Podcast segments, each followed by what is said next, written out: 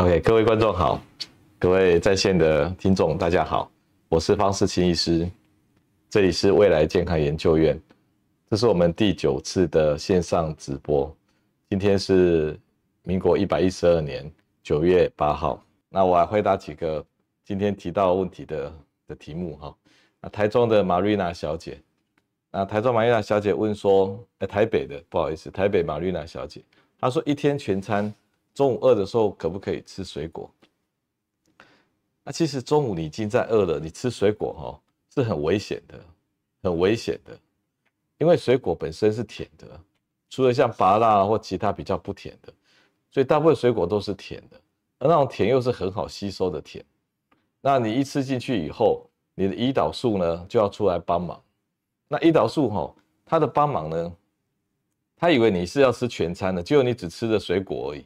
就胰岛素出来之后刹不了车啊，它就把你的血糖弄得太低了，所以你会发现你在饿的时候，你都以为说我吃个糖果啦、甜的饮料啦，哦，或者是饼干啊、水果啦，哦，稍微增加一点血糖，事实上这是很危险的，因为这会让你待会啊低血糖的更严重，然后就就经过两三个小时之后，你就很虚弱，甚至发抖、流汗都有可能，所以这时候怎么办呢？你要吃不含糖的东西，我们的胰岛素只有对糖作用，所以你如果吃进像一颗茶叶蛋，它不含糖；你的一一些坚果，它不含糖，或者是含很少的糖，那这样你的胰岛素是不太反应的，它就不会把你拉成低血糖。哦，所以像这些优质的蛋白质又可以果腹的，那你肚子里面有东西的感觉的，中午就这样子就撑过去了，啊，绝对是可以的。那他提到说，方医师常常会说明用药了哦。那大家都说吃药不太好，方医师怎么看？方医师有一个一个别人给的绰号哦，叫做不开药医师啊。那很多病人慕名来找方医师看的时候，带了一大堆药。那每一个医生开个七八种，那看了三个科就是二十几种药一整袋。那彼此之间的药又互相会冲突。那尤其是年纪大的老人呢，产生的副作用更大。所以台湾有一个很奇怪的现象，有时候医生哦会怕没有信心，说没有满足病人了，所以他不敢不开药，或者是开一两颗药，他会让病人觉得好像没有在治疗他，所以他都会补充个两种三种哦不太重要的药，好，比如说这个神经科常常都开补脑药啊，那个大颗的啊，哦，或者是那种一包一包的啊。那或者是开 B 群啊，肌肉松弛剂啊，哦，那这些都没有什么很大的作用啊，病人就会吃一大堆。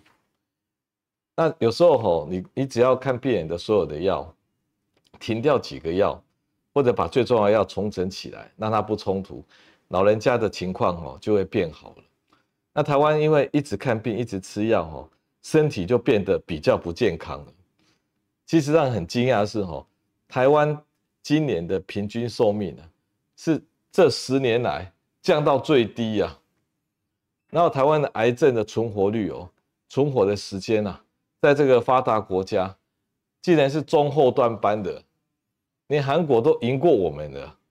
以前还是输我们的，现在都赢过我们。那台湾不是越看看病花的钱越多啊？大家要拼命在看病吗？像台湾一年哦，平均每一个人啊。快看了快二十次的病，平均哦，那美国人只看两三次而已。那我们看了那么多次，吃了那么多药，医生又那么认真，结果我们的健康指标在降低，这就是哈这个太认真的结果，吃太多药的结果。其实都只要吃最重要的药就好，因为药物的互相的交互作用，还有产生的代价，其实是要去承担的。那你有提到说，怎么接受自己老化？自己已经老化，比如说开始老花啦，哦，点点点这样子，那会担心这样。那其实你担心也没有用啊，这老化是必经的过程啊。每一个阶段哈，都每一个阶段的功课。像你小时候，你整天就想玩啊，对未来充满期待啊。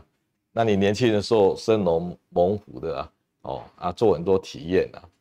到了像现在，你可能算是秋天了。啊，啊秋天有秋天的美感啊，哎，每个阶段哈，你要赋予它意义，然后去体验它。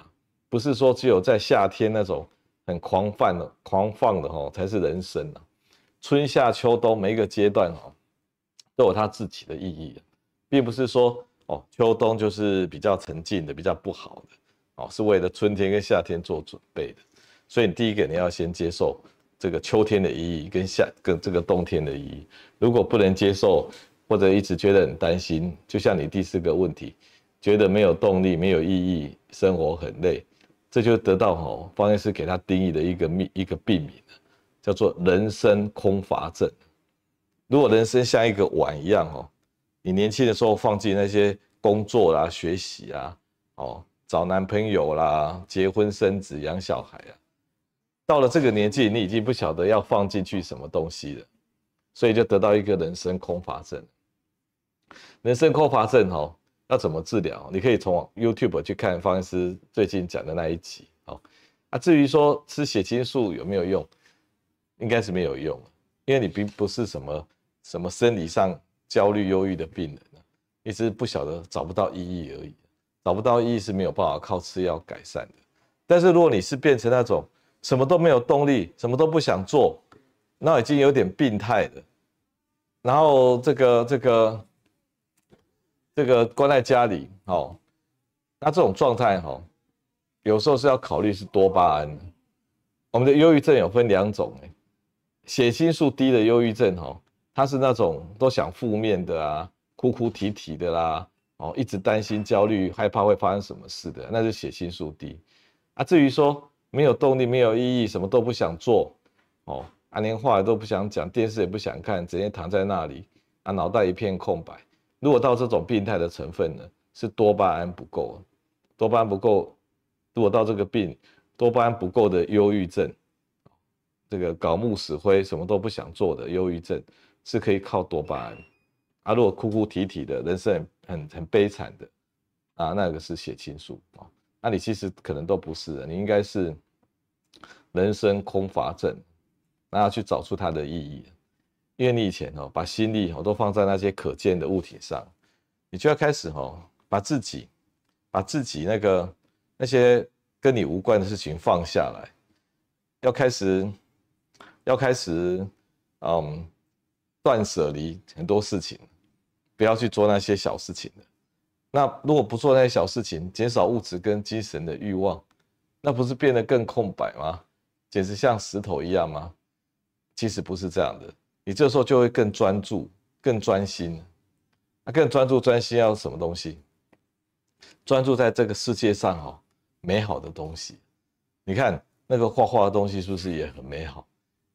啊，那个那个很多人家的艺术作品啊，人家的文学小说啊，哦，电影啊，啊，人心的交流啊，这个都是很美好的啊。啊，到处去看看，然后跟他同感。把这个我哈慢慢消失、消失、消失，而不是尽量去填充它、美化它、装饰它。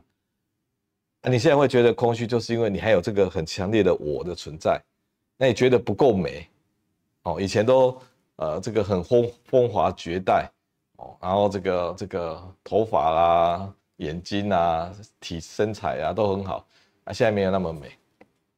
你不要再追逐那一种那种我的美。你现在就是要消灭这个我，去跟这个大我是结合在一起的，跟它是同感的，那个美是比你更大的，好不好？好，好。那第二个是台北的棒棒小姐哈，棒棒小姐有提到说，哎，哎，后面后面注意一下，声音太大。棒棒小姐有提到说，需要帮我解说这本书啊，哈，哎。他说，哈佛医师有提到荷尔蒙重整饮食法，哦，不需要多吃，不需要少吃多动，只要改变吃法，哎，那这样可以终结肥胖，这样子，哎，哎，啊，事实上，方医师提到的一天一次全餐法，哦，其实就有这样的味道，也就是说，我们强调，哦，是吃吃的参数啊，我们不强调说这个吃的内容，因为吃内容实在是太复杂了。什么多少比例的的纤维质，多少比例的什么的，其实那东西真的真的对我来讲太复杂了。我们如果一天呐，哈，晚餐或者中餐好了，或者你的你哪一餐都好，你就是一天全餐，那其他时间呢，稍微忍耐一下，稍微撑一下啊，不要用淀粉类的或糖分的去撑，你这样就已经是用参数，用参数去控制你的体重了。那我们这一套不只是你的饮食量会减少，体重会控制，还有得到养生的效果，这叫饥饿养生法。好，那饥饿的过过程呢，有时候只有几个小时而已。这几个小时哈，你就是去享受那种饿的感觉，它不会让你饿到昏倒，会虚一点，但是不会昏倒。一般我们饿到很不舒服哈，是可能是有偷吃东西的结果。好，那你有提到说女性哈减重是比较困难，这个跟活动量有关，因为我们这个身体哈有一种本性哦，它是要把。我们的这个这个能量储存起来的，以备不时之需啊。好，那你看哦，我们中老年人以后比较没有这种自己每天去打猎，然后去去这个这个的能力，所以我们好像一直往身上堆。那这个也是 OK 的。之前方医师有提到过，BMI 值在二十三哈，是上帝喜欢的身材，也就是在七十岁以下。BMI 二十三是上帝喜欢的身材，那 BMI 二十五是在七十五岁、七十岁以上，BMI 二十五是上帝喜欢的身材。好，好，你们可以过去，好，你们可以过去，哈，因为你们声音跟都在我们的网络里面的，好，那女生是不是这个减肥比较困难？这个。这个女生堆积脂肪哦，是比较手脚跟屁股，那男生是堆在肚子上。其实以堆积来讲，我是觉得差不多了哦，没有说女女生一定比较胖，堆的比堆的位置不太一样。那一个女，我们男性跟女性哦，在荷尔蒙的制造上哦，一旦你那个女性荷尔蒙跟那个男性荷尔蒙减少的时候，它有一个中间产物哈，叫 DHEA 了。这东西如果不够的时候，低的时候。每个人的身材都会走样，肚子就会开始大起来，所以有人就会去补充那个 DHEA，然后来假装自己哦，这个这个还是很年轻的那个荷尔蒙。结果这个年轻人荷尔蒙吃了以后，这个的确是让骗到我们的身体，说，哎，我好像我们还蛮年轻的，但是这个是有风险的，因为到五十几岁以后，我们还是用这种女性荷尔蒙或者是女性荷尔蒙的中间产品来骗身体。那我们的那个性器官啊，女性性器官会过度刺激，然后产生一些妇科的癌症。所以哦，也不要去管上帝怎么去设计这些荷尔蒙啊，怎么样怎么样。我觉得最重要的一点呢，哈，最重要的一点就是我们要减少哦吃东西的欲望，而且要养成一个固定的习惯。你会发现啊，像方医师一天一餐哦，已经做了大概四五个月了。你会发现，你对吃东西。其实变得比较敏感的，也就是说，哎，这东西因为你你一整天没有吃嘛，它变得很好吃。那你对糖分其实也是很敏感的。啊，吃完东西之后血糖一上来，哎，会想睡觉，会想睡觉。好，那我们的身体的胰岛素啊，也会变得比较敏感，因为你整天哦让它一直分泌胰岛素，胰岛素，我们身体细胞呢就会对胰岛素不敏感。这医学名词叫做。胰岛素阻抗，那这也算是一种病态哦。那恢复胰岛素阻抗，尤其是一些啊、已经有糖尿病倾向的人，比较胖的啦，家里有糖尿病病史的啊，你去抽血血糖可能是边缘啊，糖化血色素六点多的啊，像这样子的一个一个一个中年人啊，更需要用一天一次，一一一天就吃一餐半这样子的方式好了。不要吃到三餐四餐，一天就是少餐。好，如果我们要讲全餐，就是随便你吃。另外的半餐哈，就是不含淀粉类的半餐。那这样子是可以活的，又可以让你哈吃东西敏感，胰岛素呢又少用啊。糖尿病体质是可能可以逆转的，这是非常重要的事情。一天一次全餐哈，逆转糖尿病那个比比例，如果在科学研究上是很高的。所以已经有这种糖尿病前期的人呢，这个很需要考虑这样的事情。可是你已经很严重的糖尿病了，那反而是比较困难，因为哈，我们的胰脏本身呢有两个荷两个那个荷尔蒙，一个是胰岛素，就让你血糖下来的；一个是升糖素，是让你血糖上来的。所以糖尿病的病人哦，他维持那个稳定的血糖也有困难。他血糖低的时候他不反应，哦，所以就是你已经到重度的中重度的糖尿病，你比较没有办法说一天吃什么一餐两餐。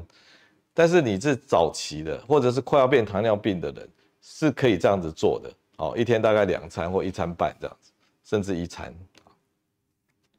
好，那台中市的邓小姐，她说她四十几岁，哦，啊，两个孩子的妈这样子，健检都很健康，哦，那他斜杠工作可能是上两个班吧，哈，白天做一些劳力，啊，到晚上还上大夜班呢，他上七点到半夜四点的班呢，那你一天两个班哪受得了啊？你这样休息睡觉时间都很少啊，哦，所以你你所以要怎么怎么给你建议呢？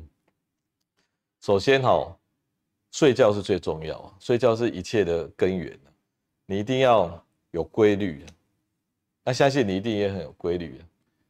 你晚上四点回去的那个阶段哈，天都还是暗，家里都是暗的，你第一时间就要睡，你第一时间就要睡，因为暗接着暗。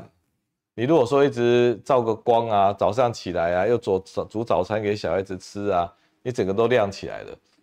老实说，你要入睡真的有点困难。那有些做做夜班的人呢，这个是吃安眠药镇静剂的，尤其是那一种哦，一直在换班的，两个礼拜就换一次班的人，安眠药也是用得很凶啊。哦，啊，如果你不用安眠药情况下，我觉得你你可以分阶段睡眠的，分阶段睡眠。你回去之后呢，一路暗，有些人吼大夜班结束吼，这个回去的时候，光是早上那一道那些光就会让你不容易入睡，所以最好戴个太阳眼镜回家。哦，那我是指说早上才回到家的人，那回去之后就睡，那要规律的时间。然后睡觉可以分两段，一般来讲哦，你早上可以睡睡到吃东西，哦，然后呢，有些人是睡这样睡时间是不够的话。在上班前还要再睡一下，睡个一个小时，这种分为稍微分个两段式的。对你来讲哦，我看整体来讲就是，嗯，睡觉是最重要的。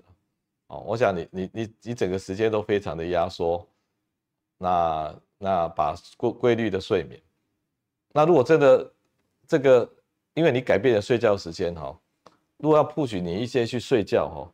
可以用一点点低剂量的褪黑激素，你目前是不太缺的，不过你可以用这个褪黑激素啊，如果在这个睡觉有困难的情况下，而不是说直接用那个镇静剂、安眠药这样。好，好，那我来回答一些平台观众提到的问题哈。那有人问到说，忧郁症的病人适不适合做 rTMS？哈，那 rTMS 是一种川颅磁刺激素，也就是。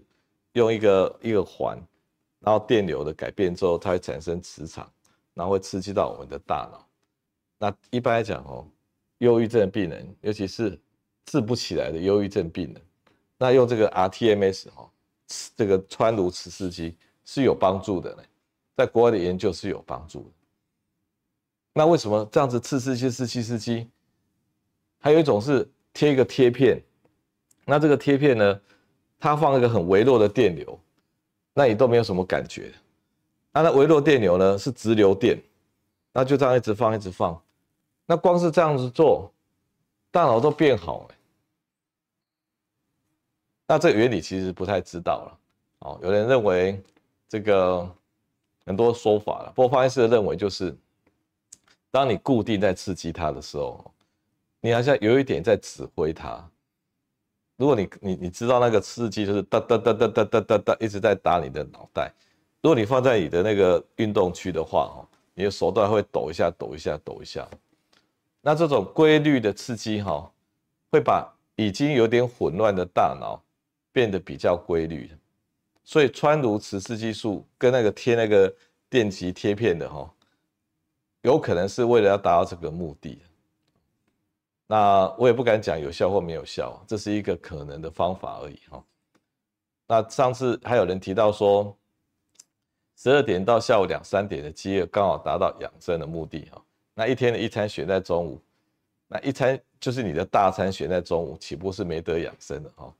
其实是这样，你的养生是在你的晚上。一般来讲哦，你你的早上的可体松已经下来了，所以你大概在十二点，你你已经没有早上那一个活力了。到下午两三点时候它才会来那个肾上腺素。所以，我们人体的设计哈，在中午这两三个小时是。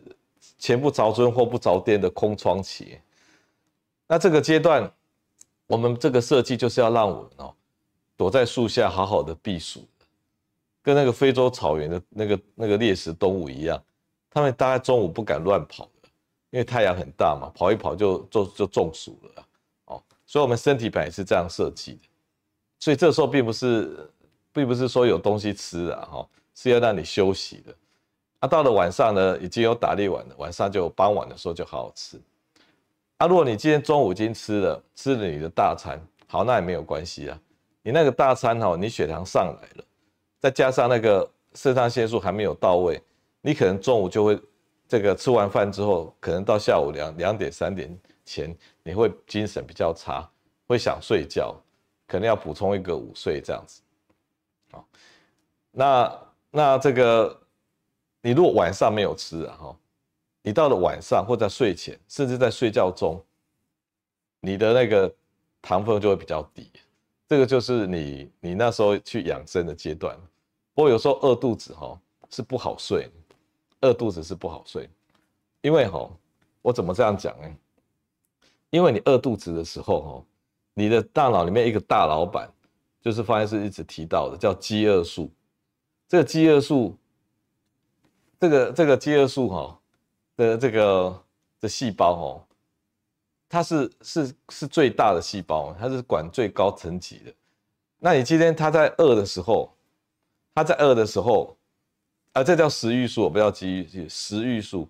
这食欲素细胞哦，它在饿的时候，它是很紧张的，它会让你变得异常的清醒，因为它对它对身体对脑袋来讲是一个很大的危机嘛。那怎么可以这时候让你睡觉？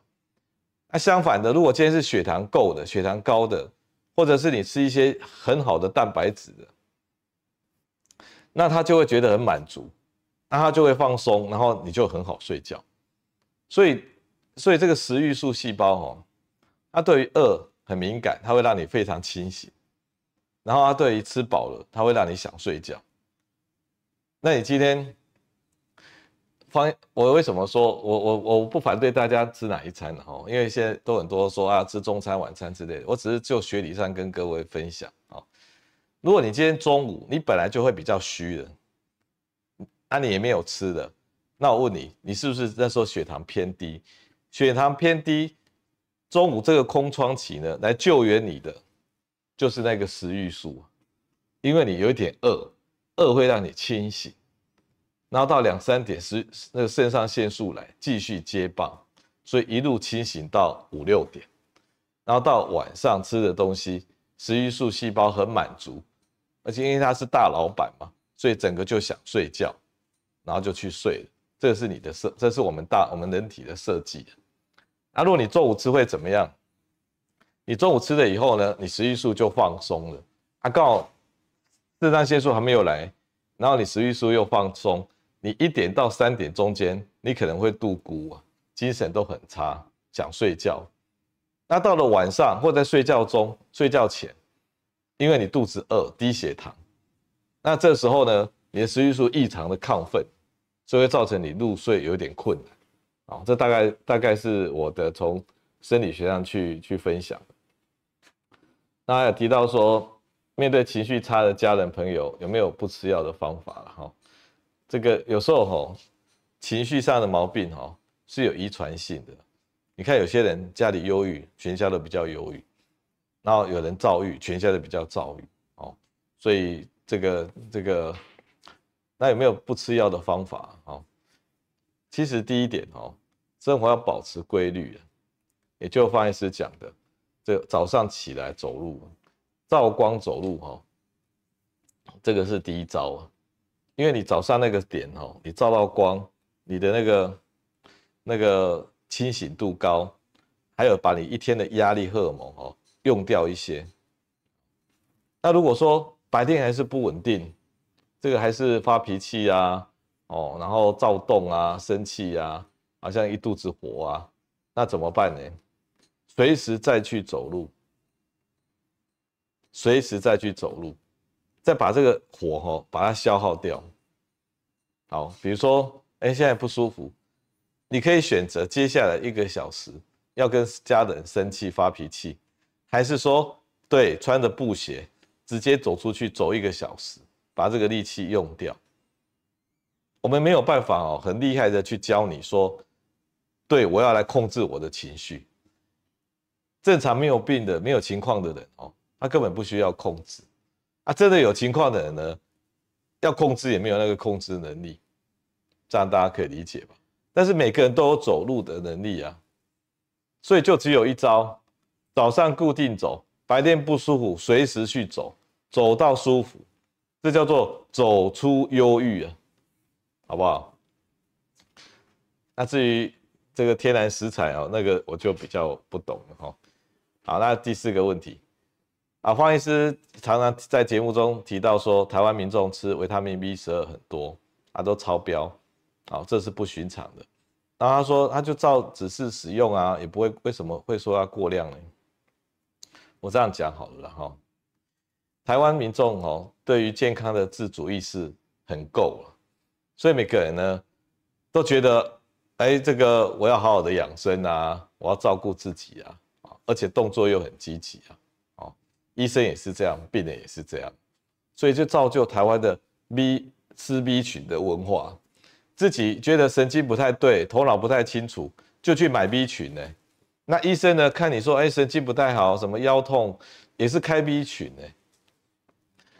那就全台湾的人，不管有病没病，都在吃 B 群呢。好，那 B 群哦，我讲 B 十二了哦。维他命 B 十二是什么东西？它在身体里面只负责两个主要的那个化学反应。我们身体有几千几百个化学反应呢，它就负责两个。第一个，它决定 DNA 的的那个制造的关键步骤，DNA 的制造的关键步骤。第二个，它决定蛋白质制造的关键步骤。那也就是说，你这 B 十二很高的时候。你就是 push 我们的身体的细胞制造更多的 DNA 跟蛋白质，那一大堆 DNA 蛋白质要干嘛？它就是在做细胞用的。那细胞很多就是癌细胞化，叫癌化。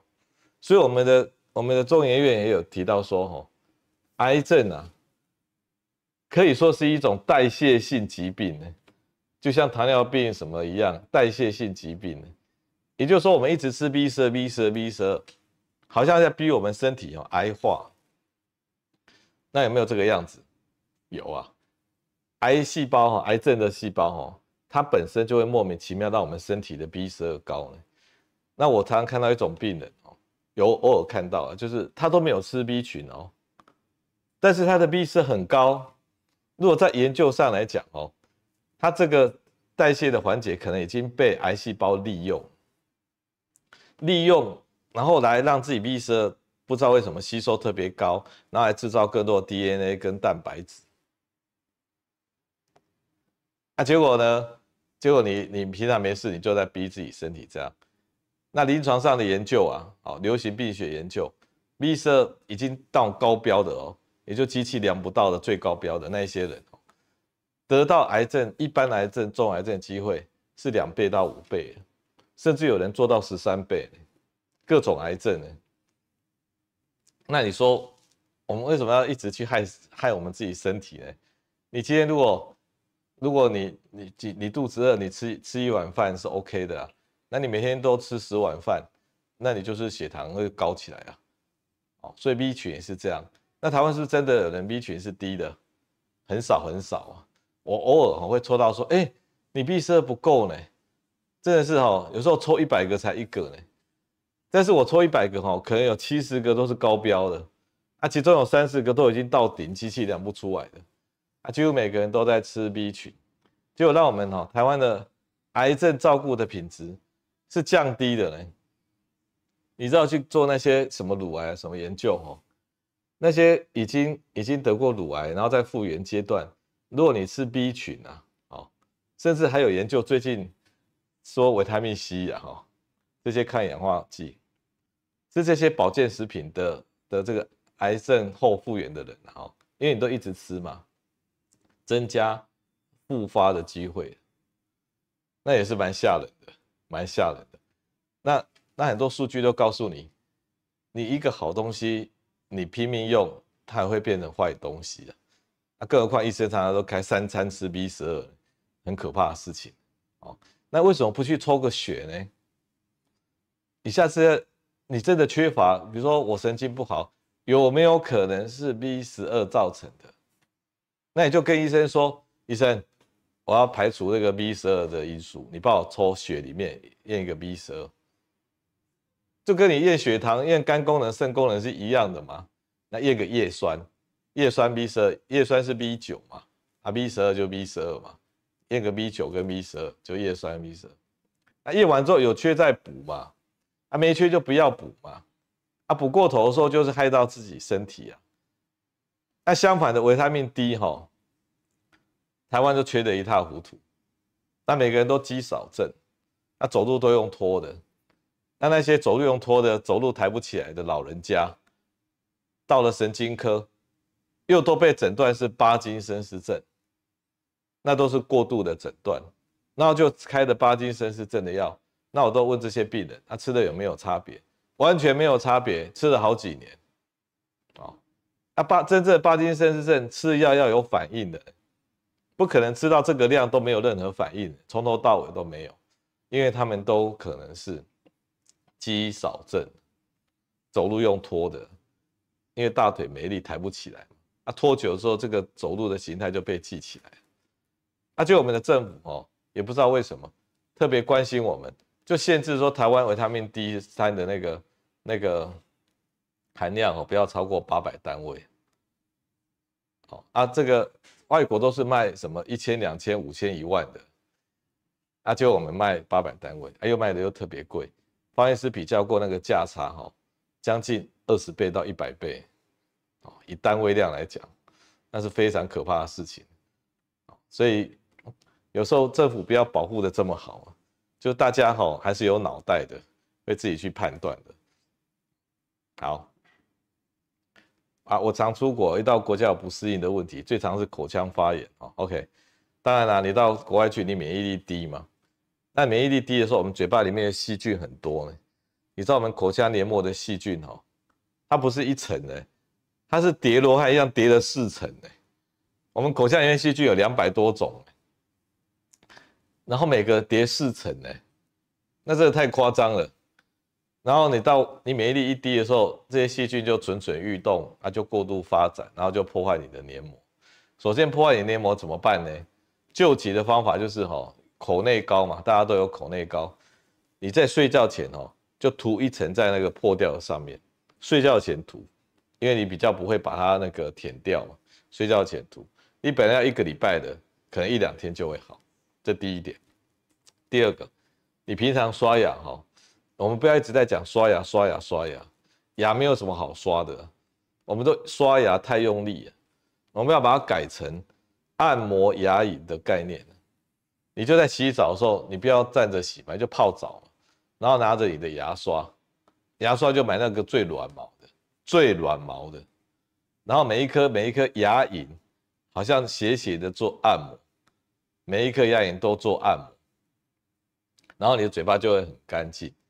然后呢，第一个比较不会有这些口臭的问题、嘴巴破的问题，而且比较不会失智症，因为这些发炎的东西哈，都会让我们制造热色蛋白，然后送到大脑去堆，哦，所以所以这个口腔的保健哈，是是是预防失智症的好方法，哦，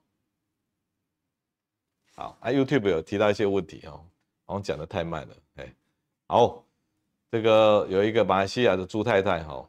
然后去西药店买一个抗组织胺来吃，还给她一些黄色小颗的药，说是伤风的药啊。其实抗组织胺因为感冒的时候也都吃抗组织胺嘛，造成鼻子比较不会流鼻水。好，她可以睡到天亮，服用十二天，第八天、第十二天有点不舒服。好，那当然啦，你你这个抗组织胺哈是要我说睡觉前哦吃抗组织胺连续吃的，是针对那一些每天晚上固定鼻塞啊或者喉咙痒那一种的，或者起荨麻疹的，像这种组织胺太高，不但让你痒，还让你睡不着。哦啊，虽然组织胺会让你想睡觉，但是如果你没有那些组织胺太高的问题，你就不不应该用抗组织胺来帮助睡觉。你应该是有这些痒的问题，荨麻疹啊、鼻塞、喉咙痒的痒的问题，再加上睡不好，然后才用抗组织胺，一举两得。如果你只有为了睡不好吃抗组织胺，这样子会过度治疗。哦，因为人家组织胺乖乖的，你要给人家挡住，它就会反弹了。那另外一个 Christine 哈，他说他有蟹足肿的体质，然后蟹足肿的体质打过类固醇效果不大，那也没有什么问题，嗯，那最近最近会突然很痒跟间歇性抽痛，考虑医疗处理。其实哈，那个蟹足肿哦，它已经是结疤的组织啊，它是不会有什么问题的。可是很多人哦看到它，然后就觉得很碍眼，就像有一种叫做。皮下脂肪瘤啊，那如果你大那个地方有什么不舒服哦，你很容易全部都归咎于这个长得难看的，这很可能，这个它是很很无辜的，所以你的蟹足肿或一般人家讲淋巴瘤，别人的淋巴瘤啊，不皮下脂肪瘤，那些都是无辜的东西啊，它只是长得不好看，所以如果局部有一些抽痛，好或者是痒，你要考虑局部的其他问题，不能说全部算在它的那个头上，好。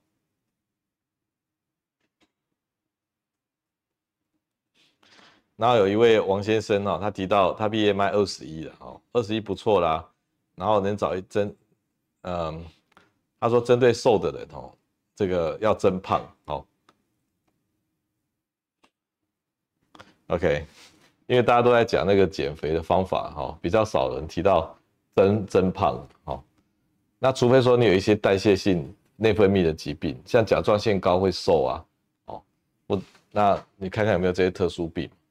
要么就是说你的情绪有问题，让你没有胃口啊，很多老人家都没有胃口，一直瘦下去啊。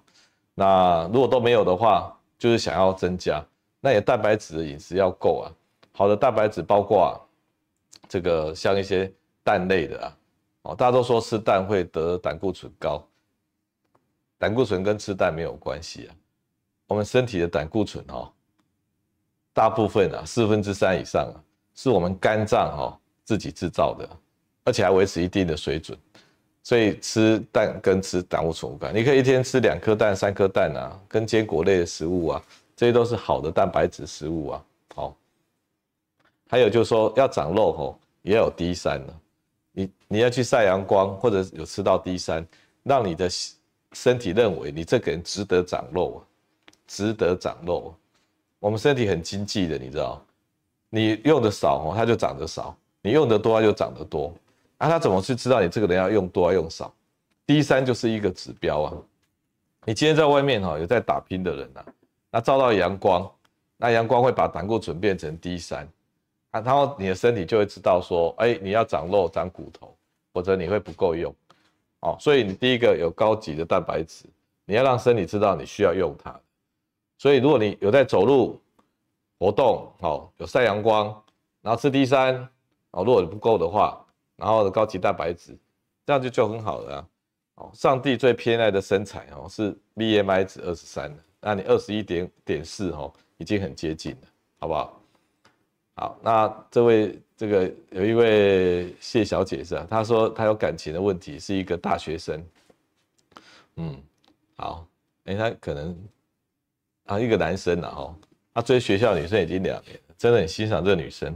对方没有什么同样的感觉，啊，是一个不错的朋友，尝试放下往前看，然后还是会想到他，喜欢他。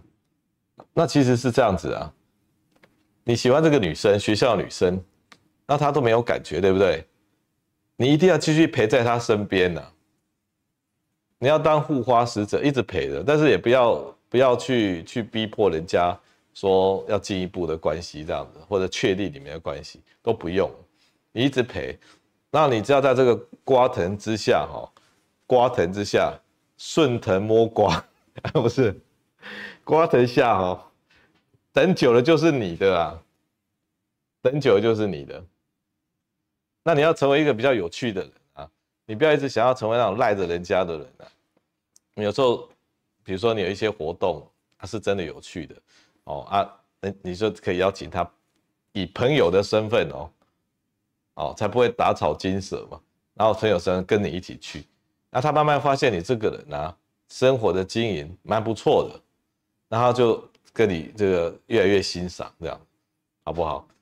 所以第一个要就是站在瓜藤下站久一点，那第二个呢，你不要去一直想要对他，一直想要对他好。我看这个是蛮蛮蛮蛮那个负面的效果的，因为因为我们男生来讲，比如说一个一个一个女生。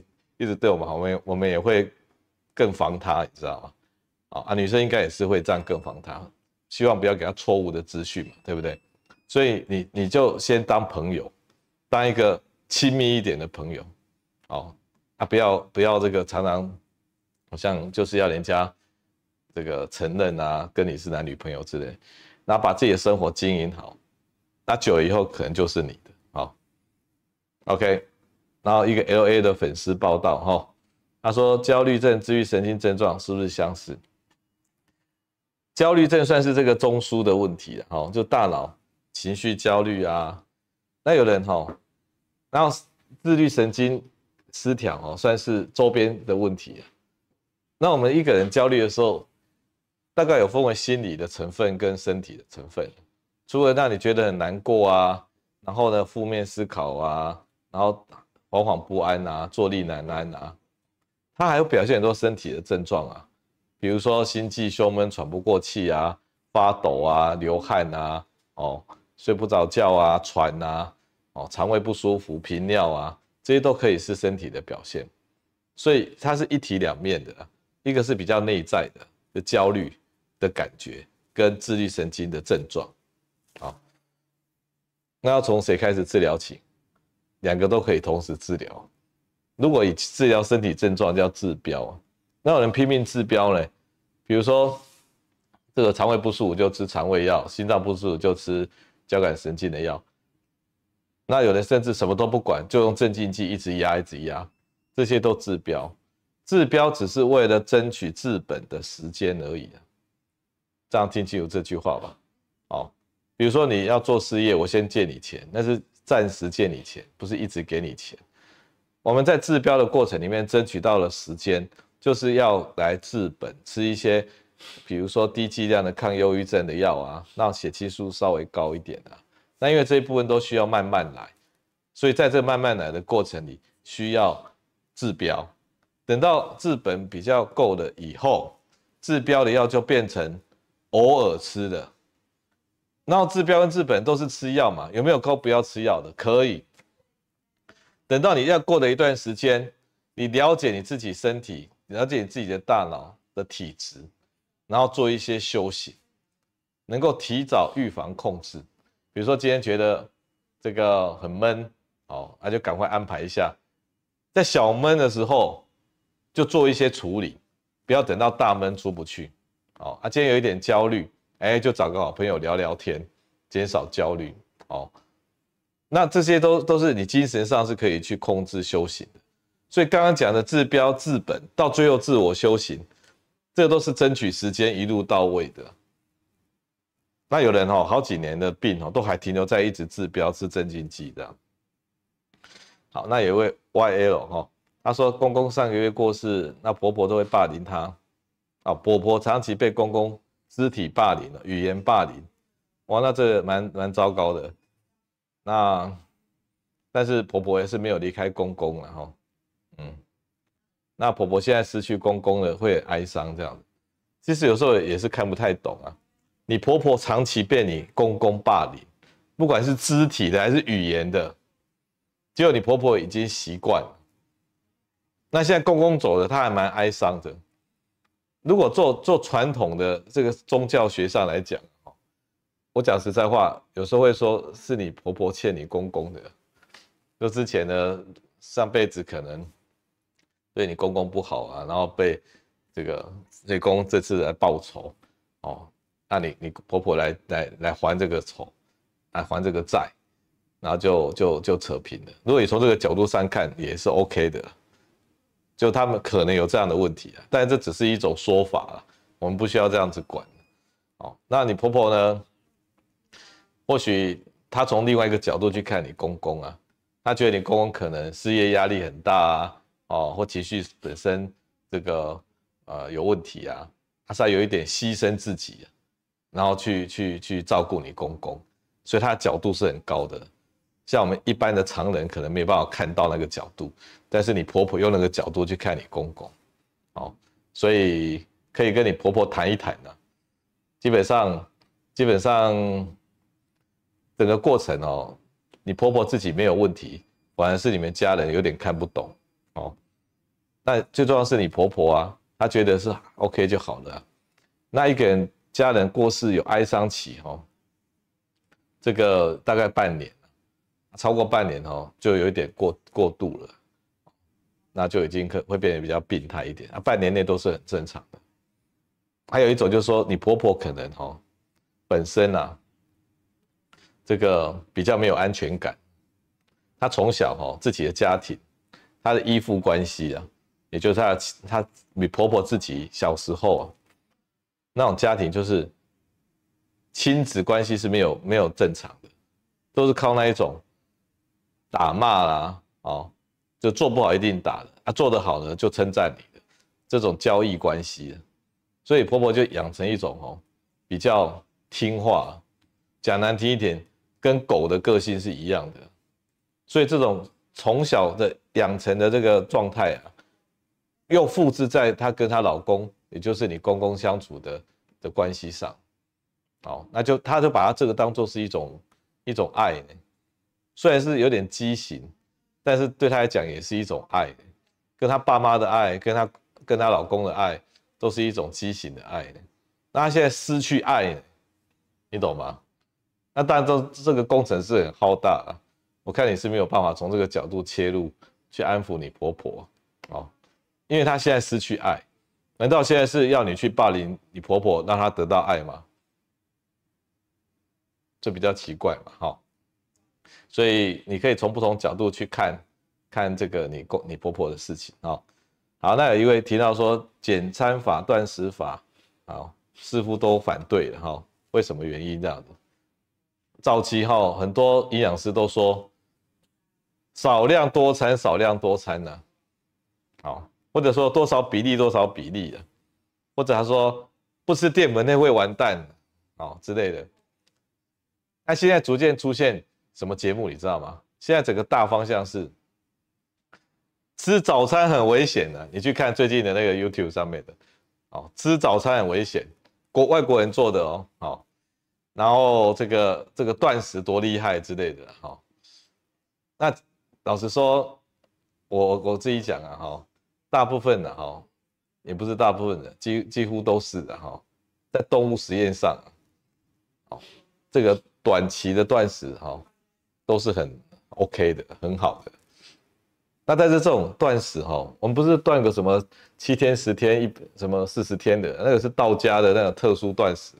我们说短期的断食，一六八也算是一点断食啊。一天吃一餐，那更更再多好几个小时啊。这种断食啊，对动物都是 OK 的。它从酵母菌到线虫，一直到哺哺乳类的，像老鼠、猴子、猩猩，到人类。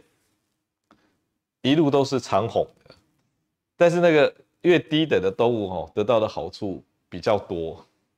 像那个酵母菌线虫哦，你如果给它减减食断食哈，它可以活到两三倍长哎，很可怕的。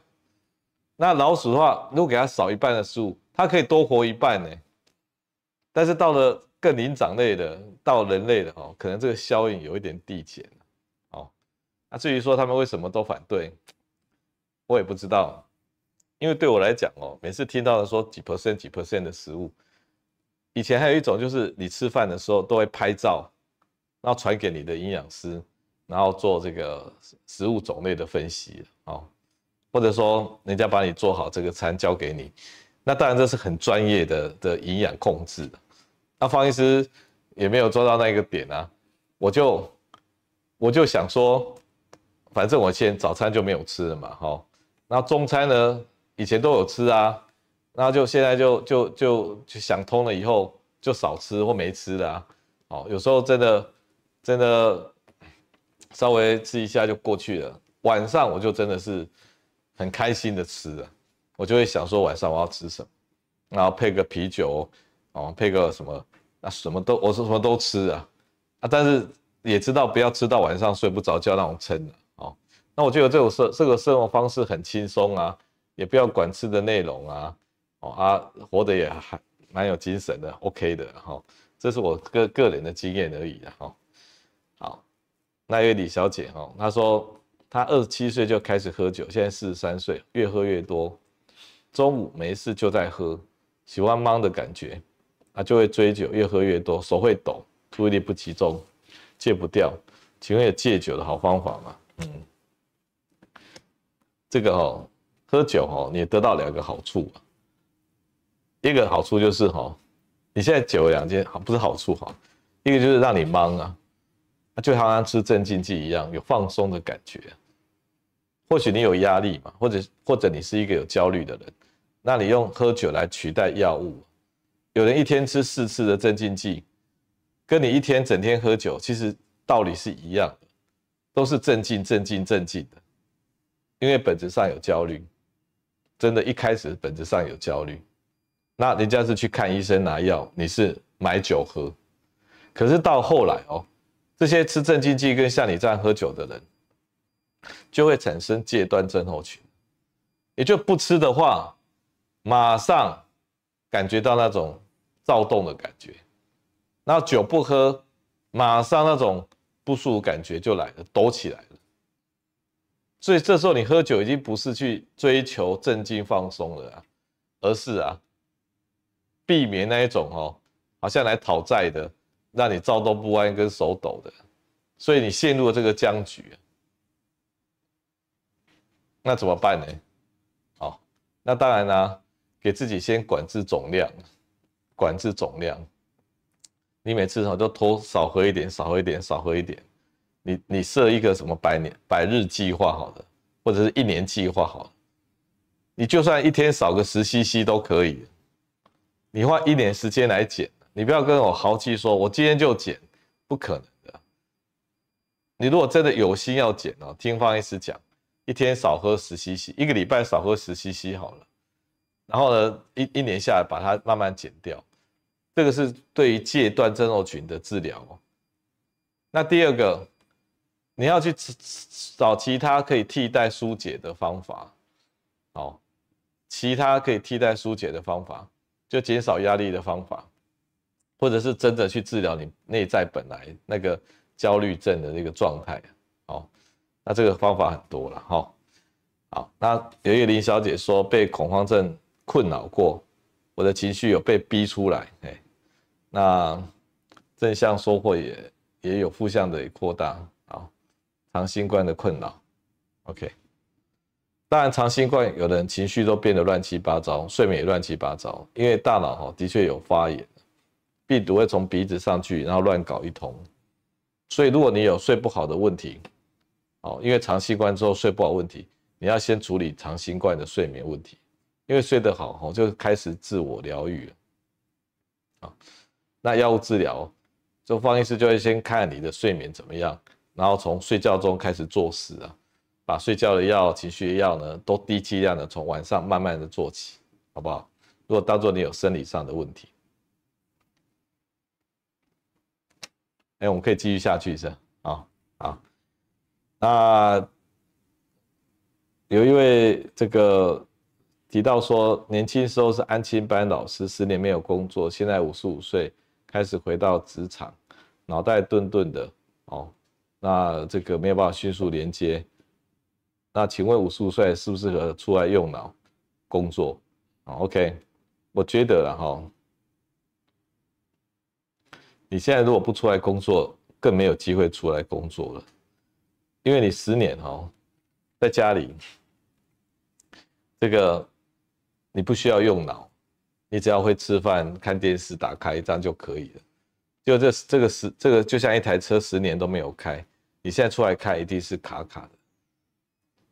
那你现在说名字会记不起来啊，然后没办法思考啊之类的，你现在就属于热身阶段。你十年没有开的车哦，你你大概给它热一年。那你现在如果放弃的话哦，你大概到回去以后这一波回去，下次要出来就更难了。所以你要坚持下去，你不要把它当做工作，把它当做附件，好不好？把它当做大脑的附件，那工作也尽量简单一点，慢慢加温就好了。嗯，好。那有一个提到说健康增肥的方法，大家都要增肥那样，很奇怪。现在都都瘦吗？哦哦，我说要胖起来，身体哈要胖起来，第一个。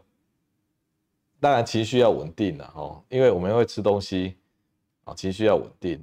那第二个，这个这个营养上哦，该吃的要吃啊。如果你吃进去，你你真的不太想吃，那你你脑袋里面没有食欲，这常常都跟情绪是绑在一起的。所以你要仔细去看，你是不是有有精神上的问题哈，的压力的问题。情绪的问题去阻止你的食欲，好不好？那我说 BMI 只是二十三呐，好，好。那女性吃肉、吃鸡蛋、喝黑咖啡，提高这个雌激素，不利减重嘛？哎，哦，嗯，我觉得我我我方法还是很简单的，你吃什么都可以，你吃什么都可以。我们不太太，我我个人是不太管那个吃的内容，但是我比较管的是参数啊。你很少说，我因为吃什么吃什么吃什么。老实说，你吃那种比较会胀的东西，哈，依照他们的概念啊，哈，比较会减肥啊。有一种叫纤维，一直吃纤维嘛，那你肚子就胀了，那你就吃不下了，吃不下你就你就得到减肥的效果。所以吃那种，嗯，让你会胀的东西，会会会让你少吃啊。好，好，然后。刚过五十岁，睡醒之后，耳鸣会变大声。哦，嗯，我来看看有没有什么比较有趣的问题哈。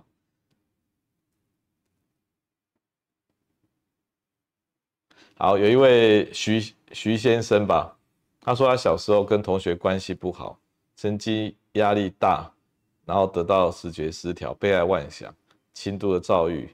不过毕业了，那工作不稳定，容易玻璃心、恐慌、恐惧。目前呢有在快走，但是就是觉得没有安全感。好，OK，我想你已经做得不错了。好，第一个你有在快走，就是对自己比较负责任。如果你脑袋哈是没办法承担压力的，一承担压力就会坏，那就代表你大脑哈，你的神经纤维啊，那个品质稍微差一点。那比较差的时候，它容易乱掉，它容易甚至像这种妄想，所以像你这样子的的大脑的体质的人哦，你必须要自我保护，把自己放在温室里，你不要去考验它。所以你的生活哦，你的工作就是尽量单纯，不要去考验你的大脑。那你快走很好啊，所以你固定就这几个。安心的朋友，安心的工作，安心的家人，那保证你一辈子没事。那当然，如果风风雨雨的话，哈，就可能会有有危险。好，那我继续讲哦。足底筋膜炎也是属于神经性发炎嘛？足底筋膜炎哈，它算是真的在发炎，筋膜在发炎。那当然，发炎会疼痛，都是跟神经有关嘛。如果在神经上的疼痛哦，比较是。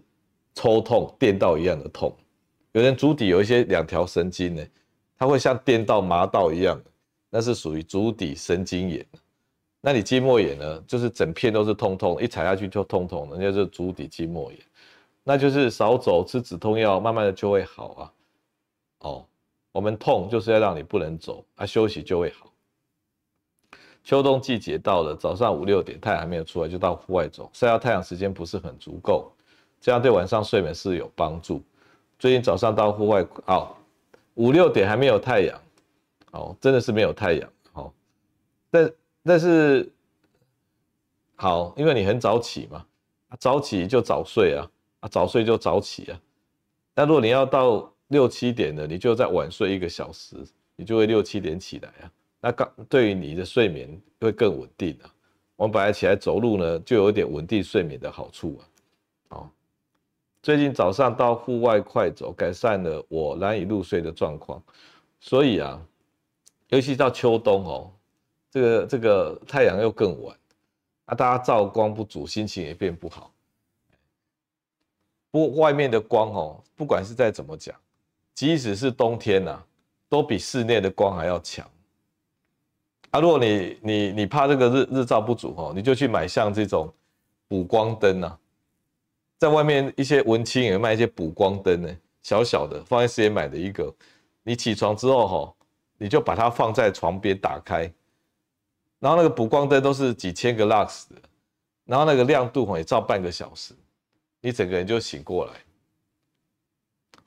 好，那就不需要外面的阳光哦。两年前没有节食断食，四个月内瘦四公斤，从四十九到四十五，至今两年都胖不起来。今年六十五岁，有吃有运动，胖不起来。